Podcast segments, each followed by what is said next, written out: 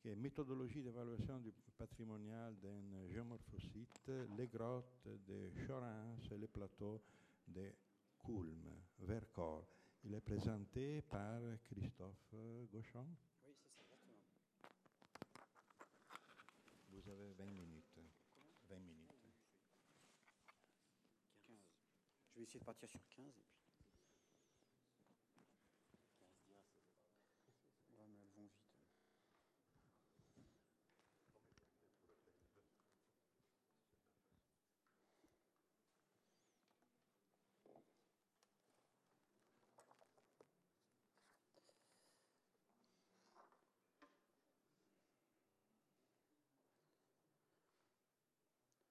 Bonjour à tous. Euh, je vais poursuivre euh, dans cette session euh, qui évoque la question des, des géopatrimoines, hein, un petit peu dans la lignée des deux précédentes présentations.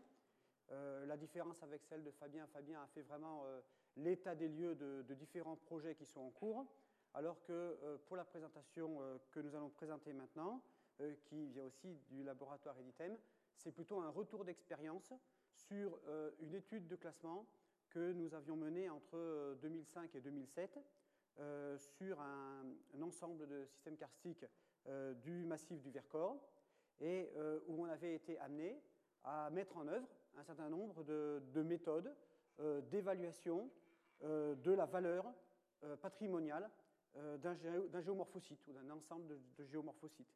Et c'est sur cet aspect-là, on va dire plutôt méthodologique, que euh, je voulais envisager la question de, euh, des, géosciences au, service de, la société. Et euh, là aussi, ça a déjà été dit depuis hier, géosciences devant être compris de façon très large, puisqu'on a travaillé de façon interdisciplinaire. Alors, j'ai cru comprendre qu'ici, à Lausanne, c'était des, choses qui étaient également dans les, dans les us et coutumes. Donc, ici, à la fois tout le, panel de la géographie physique, de la géomorphologie, euh, de la biogéographie, euh, mais également l'apport euh, de gens qui sont plutôt de la géographie humaine, également l'apport de contributions par des, par des ethnologues.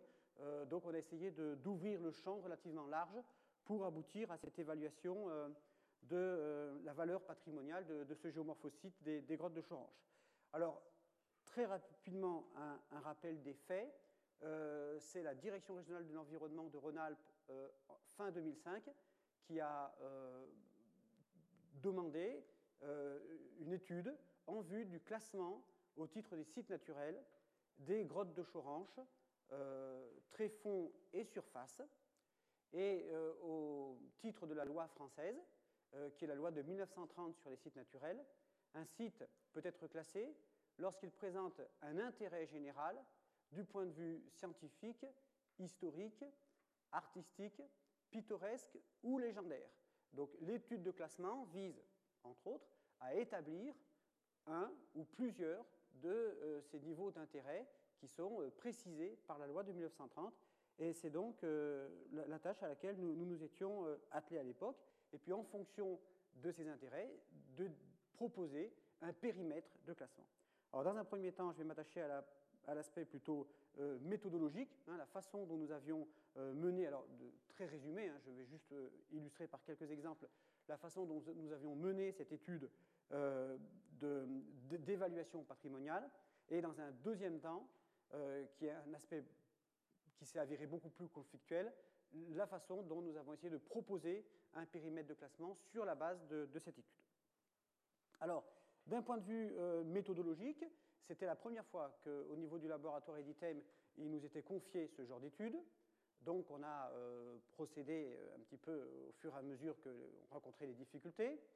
Euh, d'un point de vue méthodologique, on a associé, on va dire, d'une part, une approche empirique, puisque c'était un site que nous connaissions très bien. C'était un site sur lequel une partie des membres du laboratoire menait des études depuis longtemps, depuis des années, voire davantage. Hein. Euh, et donc, on avait au départ une base de connaissances empiriques qui était très importante, qui nous avait permis de répondre à l'appel d'offres de, façon relativement rapide. On a beaucoup mobilisé ces connaissances au, cours de l'étude. Évidemment, c'est un très gros avantage. En même temps, c'est un avantage dont on a peut-être touché les limites aussi, hein, parce qu'il y avait un, lien qui était très fort avec le site et qui peut-être des fois a a, fait interférence avec la, tâche d'évaluation que nous avions à faire. Hein. Il, faudrait, à, titre de comparaison expérimentale, mener un travail identique sur un site que nous ne connaîtrions pas du tout au départ pour voir peut-être certains écueils que nous pourrions éviter. Deuxième aspect de la méthode, euh, l'approche empirique a été complétée par une recherche bibliographique hein, pour essayer de, compléter euh, la, documentation euh, sur le site, qui, est très riche hein, depuis la fin du 19e siècle, donc, et des fois même plus ancien. Donc il y a une documentation qui est, qui, est, riche. Et troisièmement, donc, on a essayé de mettre au point une sorte de protocole qui permettait d'identifier et d'évaluer chacun des éléments qui contribuaient à la valeur euh, patrimoniale de, ce géomorphocyte. Alors, on a dans un premier temps euh, identifié euh, sept grands thèmes qu'on s'est proposé de documenter, donc sur l'ensemble du, plateau. Je vais revenir après à la question de la délimitation. donc vous voyez que les aspects, on va dire strictement géomorphocyte, géosite, géopatrimoine, sont euh, représentés. En particulier, je, vois les, trois premiers thèmes, hydrogéologie, patrimoine géomorphologique, patrimoine concrétionnement souterrain, j'en reparlerai, mais auxquels on a associé, par exemple, le thème 4, des aspects euh, faune et flore. Euh, c'est là qu'on a associé un collègue biogéographe. Et puis également, par exemple, le thème 6, des patrimoines ethno-historiques, hein, donc c'est aussi dans l'appropriation des, paysages par les, sociétés locales et touristiques. Et enfin, euh, thème numéro 7, euh, une étude paysagère globale qui permettait de donner sens à, ces différents éléments replacés dans, cet ensemble. Pour chacune, alors je ne vais pas évidemment décliner euh, chacun de ces thèmes, pour chacun de ces thèmes, on a identifié un certain nombre d'objets. Alors voilà, il y a un tableau à droite qui ne passe pas, mais ce n'est pas grave. J'avais pris l'exemple du thème 2, patrimoine géomorphologique. Donc, euh, on avait identifié 7 ou 8 thèmes euh, dans ce, dans ce thème-là, euh, pardon, 7 ou 8 objets dans ce thème-là, et au total, 37 objets qui se ventilaient sur ces, ces 7 thématiques, et 37 objets donc, que nous nous donnions comme objectif d'étudier, d'identifier et de caractériser individuellement au regard de leur valeur patrimoniale. Alors j'espère que les tableaux suivants, ça va être la surprise, passeront mieux. Euh, pour, euh, alors par exemple, une fiche, c'est pas très convaincant du point de vue visuel, alors je vais essayer d'expliquer ça. Hein. Euh, c'est pas grave parce qu'en même temps, c'est beaucoup du texte là, pour, il suffit que les images passent. Donc là, j'avais pris par exemple la fiche sur le concrétionnement, les spéléothèmes à l'intérieur du réseau souterrain des grottes de Chorange. Donc pour l'exemple de, cette fiche, on avait identifié euh, une valeur géomorphologique, euh, une valeur culturelle, parce que c'était euh, un élément qui était important dans l'appropriation de la cavité, et une valeur paysagère, puisque ça prenait place dans l'étude du, paysage souterrain qu'on avait mené.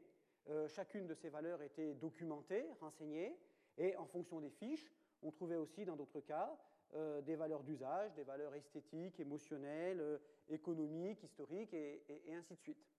Donc on a essayé de bien préciser, c'était aussi un petit peu le, cahier des charges et la commande au départ de la Direction générale de l'environnement, de bien préciser quelle était la, valeur de chacun de ces objets, aussi pour euh, peut-être limiter la part de subjectivité qu'on aurait eu à, tout trouver intéressant a priori, compte tenu des liens que j'ai expliqués qu'on avait avec ce terrain. Donc on a identifié chacune de, ces valeurs, et normalement ça ne devrait pas marcher non plus la prochaine, je pense. Voilà, et on a mis une espèce de petit euh, baromètre euh, pour chacun de ces objets, on a noté de, 1 à 5 la spécificité, l'exemplarité, le niveau de valorisation actuelle avérée de chaque objet, le potentiel de valorisation que l'on pouvait imaginer et la vulnérabilité. Donc la vulnérabilité, c'était important parce que comme on était sur une démarche de, mise en protection d'un ensemble patrimonial, et qu'une partie de la société locale nous renvoyait l'argument comme quoi il n'y avait pas de menace sur ces éléments, on, euh, on s'est efforcé d'identifier à chaque fois les niveaux de vulnérabilité. Et donc pour ces cinq euh, items, à chaque fois, on a donné une note qui allait de U1 à 5 pour avoir une idée un petit peu de ce qui contribuait à la valeur patrimoniale de chacun de ces biens. Et ça s'est accompagné d'une cartographie systématique. Donc là, il y a eu la mise en place d'un système d'information géographique sur la base des, renseignements qu'on a récoltés pendant ce, travail. Donc là, par exemple, Bon, vous voyez, l'essentiel, c'est que les cartes passent, hein, le reste, c'est pas très grave. Mais euh, la carte géomorphologie karstique, avec essentiellement euh, les phénomènes de surface et puis également les réseaux souterrains qui sont euh, ici indiqués en bleu, et donc avec un inventaire relativement précis, hein, aussi exhaustif que possible, des, formes qui faisaient un petit peu l'intérêt géomorphologique du plateau. Donc ça, c'est un exemple, il y avait un atlas de 26 cartes, grand format, qui, de façon sérielle, euh, représentait la localisation de chacune de ces, familles euh, d'objets susceptibles d'être patrimonialisés. Donc ça, c'est la première phase de l'étude. C'est euh, sur la base de, cette, protocole méthodologique que je vous ai présenté, d'arriver à identifier de façon précise ces, ces, différents objets qui pouvaient contribuer à justifier le, classement au titre des sites des grottes de change. La deuxième phase, euh, c'est là aussi qu'on est rentré dans une dimension un petit peu plus conflictuelle, que je ne vais pas développer, mais qui a été présente pendant cette étude, euh, c'était d'arriver à délimiter euh, les, limites de ce qu'aurait été ce site classé. Hein. donc comment on fait pour délimiter un géomorphocyte Et on va voir qu'assez rapidement sont apparues des logiques divergentes entre lesquelles il a fallu un petit peu slalomer. quatre logiques qui spatialement vont se traduire différemment. Euh, dans un premier temps, la logique de la commande, hein, telle qu'elle nous était parvenue, entre guillemets, grotte de Chorange, tréfonds et surface. On a rapidement compris que dans l'esprit de la commande, c'était surtout la partie touristique des grottes, celle que les euh, visiteurs pouvaient voir, euh, donc la partie la plus proche de, l'entrée. le fait que ça marquait tréfonds et surface, les, grands rochers de Presles, hein, les, falaises urgoniennes qu'on a en photo, et puis le plateau qui était à l'aplomb de, de ces parties de réseau. Ça, c'était la formulation officielle. Implicitement derrière, ce qu'on a également rapidement compris, c'est que l'objet principal que l'administration souhaitait euh, protéger, pour lequel elle souhaitait avoir une protection euh, réglementaire, c'était les concrétions. Hein. Donc euh, les concrétions de la grotte de Couffin, dire c'est l'écrin, le, hein, le, joyau en quelque sorte. c'était dans un projet de classement sériel de, de concrétion euh, dans différentes grottes de France qui aurait dû être proposé, qui a été proposé euh, à l'UNESCO et puis euh, qui n'a pas abouti. Et donc l'idée, c'était surtout d'offrir une protection à ces paysages emblématiques touristiques.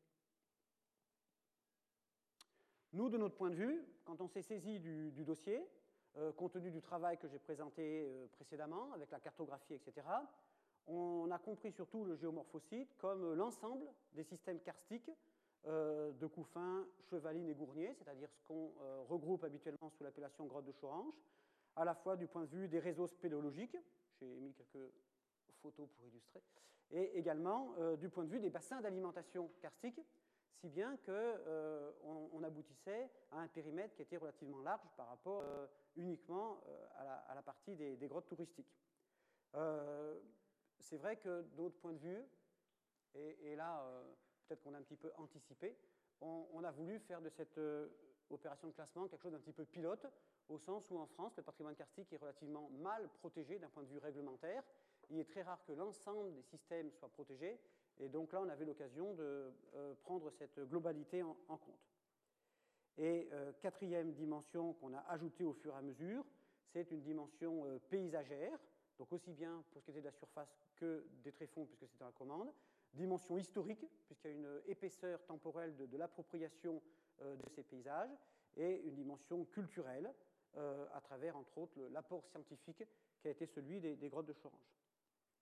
Et au bout du compte, en croisant euh, la méthodologie que j'ai présentée précédemment et puis ces réflexions sur le périmètre, on aboutissait à une proposition relativement ambitieuse, hein, puisqu'on aurait abouti à la protection réglementaire d'environ 30 km 7 km en termes de sites classés, qui est la partie centrale euh, avec les doubles hachures, et puis 23 km au titre de l'inscription, c'est-à-dire une protection un petit peu moins euh, rigoureuse, qui aurait repris l'ensemble du bassin d'alimentation karstique. Donc là, cette carte-là, on repart des petits tableaux, hein, des petits indicateurs que j'ai montrés tout à l'heure, et on a surtout pris en compte l'item spécificité et l'item vulnérabilité. Et on a considéré qu'à partir du moment où on avait des biens qui avaient au moins la note de 4 sur 5 en spécificité et en vulnérabilité, on était dans le cœur de ce qui faisait la valeur patrimoniale euh, du géomorphocyte. Et donc, on, a essayé d'entourer tout ça par les 7 euh, km euh, du site classé. Alors, j'en viens à, ma conclusion. De toute façon, le, temps qui m'est imparti est cool. voilà, dit comme ça, ça paraît une démarche relativement objective, après critiquable, on peut s'y prendre différemment. Là où elle a touché ses limites, c'est qu'elle elle, s'est heurtée à un certain nombre de, résistances de la part des acteurs locaux. Et c'est aussi le, retourner un petit peu le, titre de, ce colloque. Hein. il faut aussi penser à, des implications en termes d'acceptation sociale. Hein. et autant les géosciences peuvent se mettre au service de la société, autant faut-il aussi que la société accepte ces services éventuels que les, géosciences peuvent lui rendre. Bon, là, de, façon assez nette, en termes de, gouvernance hein, et de réunion des, conditions d'acceptabilité, on n'a pas dû réunir les, meilleurs atouts et la société locale, manifestement, n'était pas en demande. Hein, il n'y avait pas une, requête de classement. Et donc, ces, propositions de périmètre se sont heurtées à une conflictualité qui a été relativement forte. Donc euh, géosciences au service de la société, bien sûr, mais euh, surtout dans la mesure où les, attentes ne sont pas trop contradictoires. Hein. Autrement, on arrive vite euh, dans, des impasses et on arrive à des situations où une partie ou des, acteurs de la société locale récusent ce genre d'approche méthodologique qui, nous, nous avait paru relativement objectif et rigoureux, mais qui n'ont pas pu, à ce jour, déboucher sur l'effectivité de ce classement. Je vous remercie.